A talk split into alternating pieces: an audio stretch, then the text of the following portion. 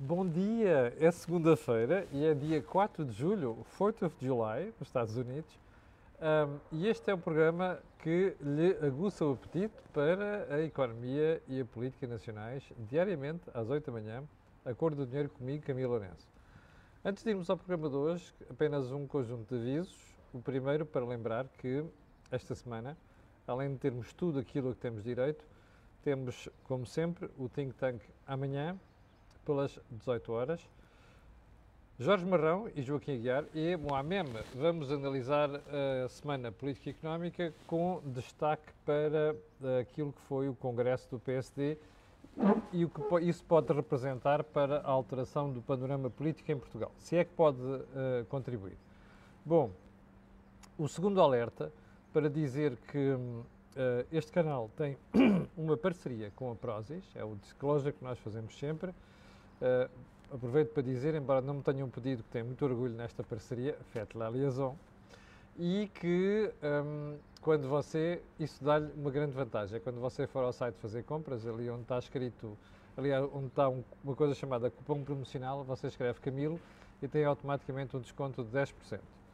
Agora sim, vamos um, ao programa de hoje e vamos, como sempre, começar pelo período antes da ordem do dia.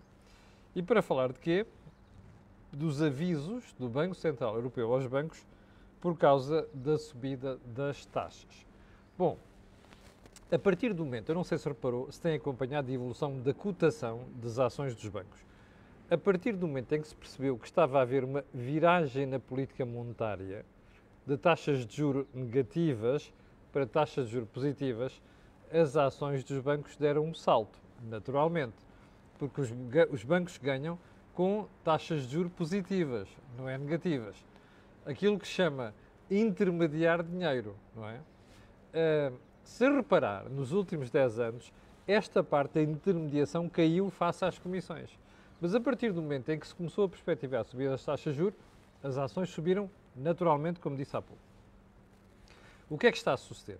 O Banco Central Europeu anda a fazer um aviso aos bancos a dizer vocês não pensem que isto é só rosas, que a subida das taxas vai dar, vai tirar, digamos assim, o sufoco que tem acontecido nos últimos anos em matéria de ganhar dinheiro pedindo dinheiro emprestado e emprestando dinheiro, porque é aquilo que os bancos sempre fizeram do ponto de vista tradicional. Este aviso é complementado por uma coisa que saiu na manchete do um, Financial Times de hoje.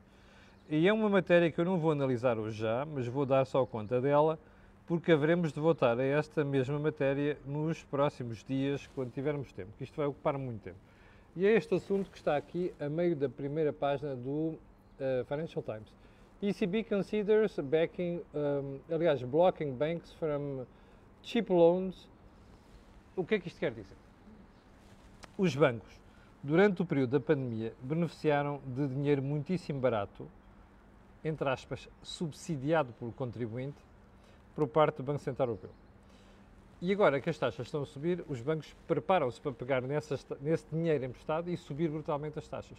O BCE chama isto windfall profit e diz que está a estudar uma forma de limitar os bancos de ganharem dinheiro por essa forma, pode, pode ser muitíssimo dinheiro. Porquê? Diz o BCE, porque aquilo é dinheiro, entre aspas, subsidiado.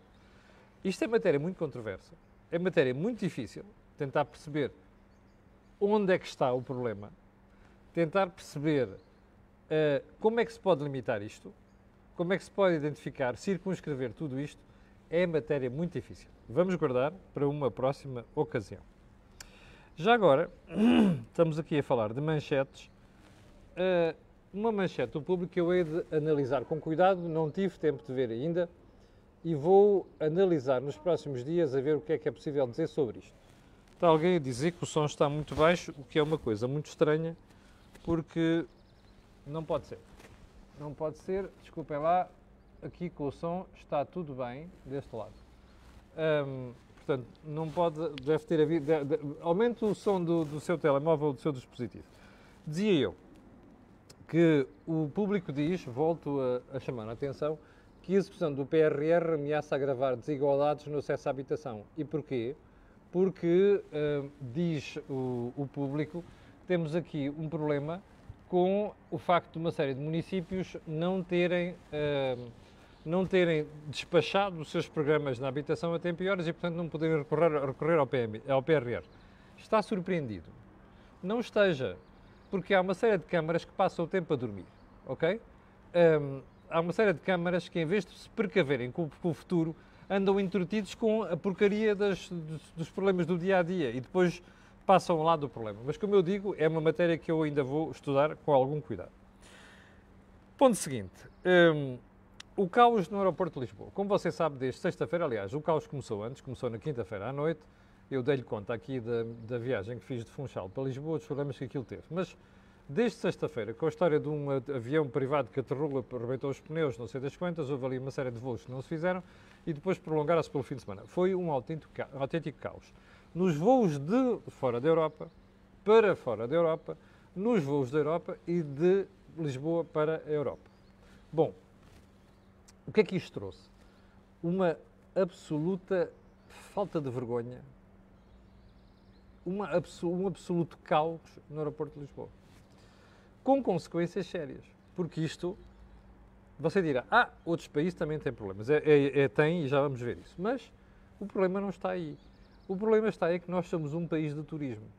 E, portanto, quando se passa aquelas imagens, e repare, não aconteceram imagens iguais no resto da Europa, já vamos ver isso, o que nós estamos a dizer às pessoas é não venham para cá porque isto é uma desgraça. E se está assim em finais de junho, vai estar assim, muito, vai estar muito pior em julho e em agosto, quando se verifica aquela habitual leva de turistas para Portugal. Bom, o que nos leva a perguntar, então, mas quais foram as explicações que as autoridades deram para o assunto? A primeira foi, ah, isto não é um problema exclusivamente português. E tem a ver com o facto de muita gente ter saído do setor da aviação durante a pandemia e não voltou. Tem a ver com alguns países haver uma série de pessoas que estão penduradas com Covid em casa. Foi a explicação dada pela TAP, por exemplo.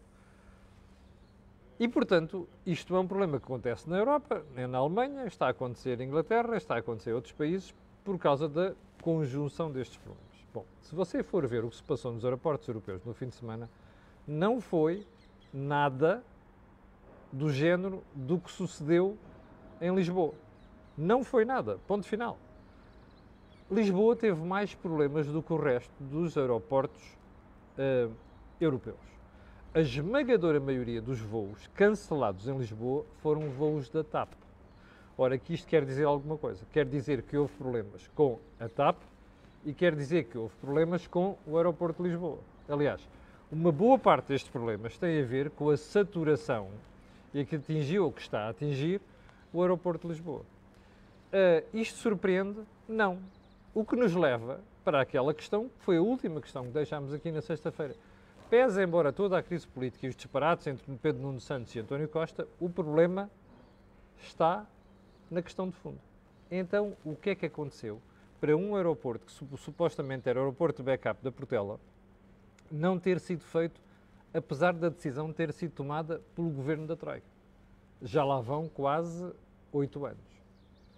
Perdeu-se tempo.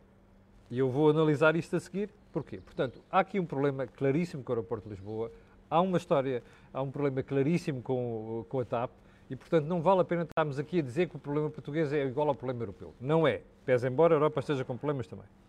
Bom, último ponto deste período de ordem do dia tem a ver com uma entrevista que António, que perdão, Carlos Moedas deu à Rádio Renascença, onde diz que ele próprio teve conhecimento dos planos do governo para o aeroporto de Alcochete uh, do futuro aeroporto. Ele diz que não teve detalhes, mas foi uma questão abordada informalmente entre Pedro Nuno Santos e Carlos Moedas. Uh, Carlos Moedas não deu detalhes, e ainda bem que não deu detalhes, mas fez bem ter divulgado este assunto. Porquê? Primeiro, porque a Câmara de Lisboa é diretamente interessada nisto. Ora, se é assim, a pergunta que eu deixo aqui é: o que é que levou Pedro Nuno Santos e António Costa a nem sequer terem ventilado este assunto informalmente com o Presidente da República. Bom, eu estou a assumir que isto não foi tratado com o Presidente da República, tal como nos noticiaram no fim de semana. Portanto, Estou só aqui a verificar uma coisa na Câmara. De facto, há gente a queixar-se de som baixo, mas olha, não, aqui, agora não posso fazer mais nada porque aqui está a dar sinal, está tudo bem. Mas dizia eu, então se Pedro Nuno Santos teve o cuidado de partilhar esta informação com Carlos Moedas, porquê é que não partilharam com o Presidente da República? É uma pergunta que fica no ar.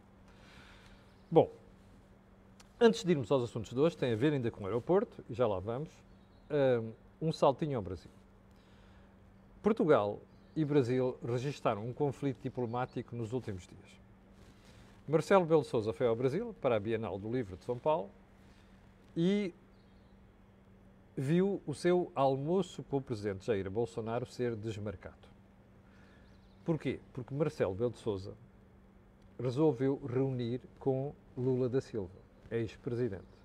E vai reunir também com Michel Temer, ex-presidente. E vai reunir também com Fernando Henrique Cardoso, ex-presidente. Os espectadores da Cor estão fartos de saber que eu acho que Fernando Henrique Cardoso foi o último grande presidente que o Brasil teve e colocou o Brasil na rota certa.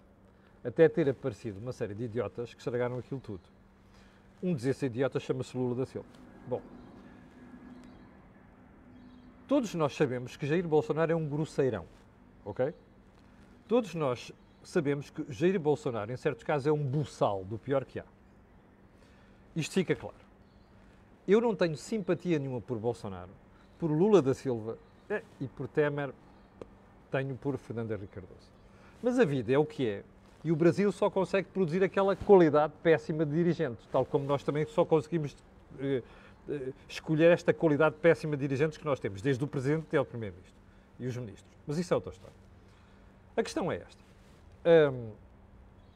Bom, eu vou fazer uma coisa, eu vou tirar aqui. Uh, eu vou tirar aqui uh, o, o, microfone, já tanta gente a queixar-se do som. Vejam lá se agora colha. Vai entrar uma série de som ambiente e, portanto, agora a solução se calhar é esta. Bom, a Dilma está aqui a perguntar. A Dilma, a Dilma é outra idiota, percebe? Foi do pior que o Brasil já, já, já produziu. Bom, uh, mas voltemos a, a Marcelo Belo Sousa. Marcelo devia ter tido muito mais cuidado e porquê? Porque Lula da Silva não é um ex-presidente. É um ex-presidente candidato a presidente, a recandidato a presidente. Bom, ficou muito pior, não é? Então pronto, eu vou ligar outra vez o microfone e pronto, está, está baixo em alguns sítios, a malta que o som, não há, não há nada a fazer. Uh, Lula da Silva é que recandidato a presidente. Ao que tudo indica, o próprio um, Michel Temer também parece que é recandidato a presidente. Ora, a questão é esta. Faz sentido um presidente da República Portuguesa encontrar-se com ex-presidentes? Porque são ex-presidentes, sabendo que há dois deles que são possivelmente candidatos. Eu acho que não faz. E, portanto, Marcelo devia ter tido algum cuidado naquilo que fez. Aliás, a conversa começa mais cedo. Fazia sentido o Presidente da República ir ao Brasil por causa de uma Bienal do Livro? Eu tenho as maiores dúvidas. Sabendo que poderia haver um conflito diplomático por trás disto tudo, eu tenho as maiores dúvidas. Mais, aquelas cenas da praia e de tomar banho na praia de Copacabana, aquilo passa para os portugueses uma ideia de que, se calhar, Marcelo até aproveitou para ir fazer umas fériasinhas. Pô, isto não é nada bem pensado por parte do Presidente da República. Se calhar devia-se ter limitado, ou mesmo que fosse ao Brasil, se queria mesmo ir ao Brasil por causa da Bienal de São Paulo, devia ter ido à Bienal e rigorosamente mais nada, não encontrasse com mais ninguém. Porque isto é influenciar, ou melhor, dar, passa-se a mensagem de que está a participar na vida, ativamente na política, vida política brasileira. Isto não pode acontecer. Pese embora, repito, Jair Bolsonaro ser um buçal do pior e, portanto, é gente que não se recomenda. Aliás, se você se recorda, na visita anterior do Presidente da República ao Brasil, Jair Bolsonaro, que não tem uma boa relação com Portugal, e é bom dizer isto, é, deve ser o único Presidente do Brasil dos últimos 30 anos ou 40 anos que não tem uma boa relação com Portugal, o que mostra a péssima qualidade deste fulano, está a perceber? Porque a relação entre o Brasil e Portugal é uma coisa que não tem comparação nem com os Estados, talvez com os Estados Unidos, com a Inglaterra, não tem comparação com aquilo que a Espanha tem com os países da América Latina. E, portanto, ele devia respeitar isso, independente do seu grande umbigo que ele tem, naquela mania de olhar para o umbigo. Uh, se é que ele consegue ver alguma coisa com a barriga que tem. Mas enfim, portanto, o indivíduo é um idiota, mas Marcelo devia ter-se evitado pôr a jeito porque já sabe que está a lidar com o idiota. Bom, o resultado, o resultado é o que você vê. Bom, já agora, a piada que eu ouvi este fim de semana que é assim, Marcelo só esqueceu de uma coisa, levar Sócrates com ele. Se calhar, quem manda esta boca tem toda a razão de ter mandado. Bom, vamos lá então aos principais temas de hoje. E tem novamente a ver com o novo aeroporto de Lisboa. Hum, há uma pergunta que tenho que fazer. Alguns espectadores fizeram, e eu estive a meditar nisto no fim de semana. O que é que levou o governo a esta reviravolta? Vamos lá ver. O aeroporto do Montijo, a conversão do aeroporto de Montijo com refazer uma pista, aumentá-la e depois fazer outra pista, estava planeado desde a Troika. Foi acordado entre o governo e a Franci, que é a gestora do aeroporto de Lisboa. Quando o PS chegou ao poder, aparentemente passou para o país a mensagem de que estava de acordo com aquela solução. Mas eu vou-lhe dizer aqui, contar aqui uma história em privado, between me and you, que é mentira. Quando o PS chegou ao poder, sabe o que é que aconteceu? Quando o PS chegou ao poder, quis mudar a solução do Montijo. E vou-lhe contar aqui uma em primeira mão. O Dr. Pedro Marques, Ministro das Obras Públicas na altura, ou como é que isso se chama hoje em dia, Infraestruturas ou Raico Parta, mandou chamar a Vansi. E vou-lhe garantir uma coisa, não foi a Vansi que me contou isto, ok? Eu não falei com ninguém da Vansi nos últimos quatro dias. Não foi a Vansi que me contou isto. Foi uma pessoa do governo. Pedro Marques mandou chamar a Vansi. E a primeira coisa que disse à Vansi foi que não estavam de acordo com a solução e queriam fazer o Alcochete e queriam forçar a Vansi a aturar uma mudança de aeroporto e o que tinha sido acordado. Bom, primeira pergunta. O que é que levou o Partido Socialista, nessa altura, a fazer esta figura? O que é que levou Pedro Marques a fazer essa figura? A pessoa do governo que passou a informação, que eu confirmei por outra via já, há algum tempo, diz-me que a primeira reação de Vansi perante Pedro Marques foi: desculpe, há aqui um contrato assinado. E, portanto, ou os senhores cumprem um contrato assinado ou avancia e vai para tribunal. Foi a ameaça imediatamente feita a Pedro Marques. Pedro Marques meteu a viola no saco e recuou. E eu sei que Pedro Marques foi transmitir a António Costa esta informação. Ou seja, o ministro avisou o primeiro-ministro que a, a, a Vancy não estava disposta a tolerar uma alteração do contrato.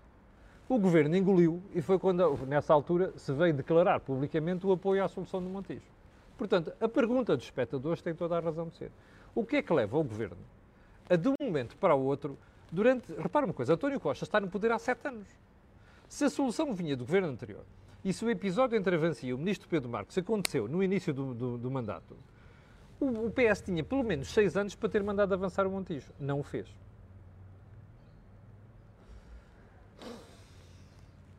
Naso diz-me quando estas coisas acontecem, alguma coisa de fumo existe por trás. Portanto, a pergunta do pessoal desse lado, o que é que aconteceu para mudarem de ideias? Olha, o que é que aconteceu é que isto era uma, quase uma espécie de reserva mental. O PS e o Governo não queriam o Montijo, queriam o... queriam Alcochete. E porquê é que a malta queria Alcochete? Eu não sei. Apenas posso recorrer ao meu naso. E o meu naso diz-me, como você já ouviu aqui dizer várias vezes, a solução do novo aeroporto em Alcochete envolve muito mais massa do que o Montijo, mais Portela. Uh, eu só quero dizer uma coisa, eu insisto em Portela, não é por desrespeito para com o jornal Humberto Delgado. Eu acho que Humberto Delgado merecia muito mais do que refazerem o, novo, o, o, o nome do, do, aeroporto de Portela. Podiam ter-lhe dado o nome do novo aeroporto. Eu acho que até foi mau serviço para o Humberto Delgado. Tenho muito respeito pela memória do jornal Humberto, Humberto Delgado. Portugal teria mudado, provavelmente, se ele tivesse ganho aquelas eleições. Bom, fica, fica, fica feito aqui o disclosure. Bom, isto significa o quê? Pergunta de espectadores também, e que eu já aqui deixei no ar no meio da semana passada, que é, será que existe aqui outra razão por trás do não vamos para o Montijo, vamos para o Alcochete? Eu acho que há. E essa razão chama-se isto mesmo, massa. Você ouviu falar nos últimos dias desde 5 mil até 7 mil, 7 mil milhões de euros. Eu já lhe disse aqui. A solução total para o Alcochete, incluindo a travessia da ponte e os acessos, são 11 a 14 mil milhões de euros. Ora, isto dá muito jeito a quem? Isto dá muito jeito ao setor da construção. E, portanto, a mim cheira-me que a mudança do governo, deixar correr agora Montijo, é para aparecer com esta solução. Pá, espera aí, agora estamos aqui completamente à rasca, vamos, mas é fazer mais, refazer a pista no Montijo, ou vai ser com a terra, ou com umas tacasitas, como dizia ontem um amigo meu que conhece bem o assunto, o Camilo, quem fez aquela porra daquelas tacas no aeroporto Funchal para, para estender a pista, faz com duas pernas às costas as tacas ali para prolongar o Montijo. É claro que faz, é tudo uma questão de massa. Mas a questão é esta. Eu cheiro-me que existe aqui, obviamente, um lobby por trás disto tudo. E que esse lobby ganhou junto do governo. Embora, como sabe, eu aqui acho que a melhor solução para Lisboa continua a ser Alcochete. Modulável, com crescimento, capacidade para crescer, mas o problema é que a vida é o que é. Decidiu-se como se decidiu e agora estamos ao tio, ao tio, com as porcarias que nós vimos neste fim de semana no aeroporto de Lisboa e agora com aquela conversa de ah, agora o Montijo só fica pronto em 2027, portanto lá fazer uma corremendozita ali, vamos, mas é para o grande aeroporto. Isto é política portuguesa, meus senhores. Se você quiser tirar conclusões disto, tire. Eu não posso tirar mais do que dizer il mio naso, ok? Porque não quero chatices com processos de tribunal. Mas enfim. Um, ponto seguinte. Uh, crise no aeroporto. Houve pessoas que me disseram assim na sexta-feira: você devia ter ido mais longe e explicar porque é que o Pedro Nuno Santos ficou no governo. É óbvio. A razão é a mesma que eu já lhe disse aqui há variadíssimas meses dos últimos dois anos. Pelo menos. Pedro Nuno Santos tem um peso muito grande dentro do aparelho do Partido Socialista. António Costa não gosta de despedir pessoas. António Costa precisa ter o seu inimigo próximo, mas António Costa sabe muito bem o peso que Pedro Nuno Santos tem.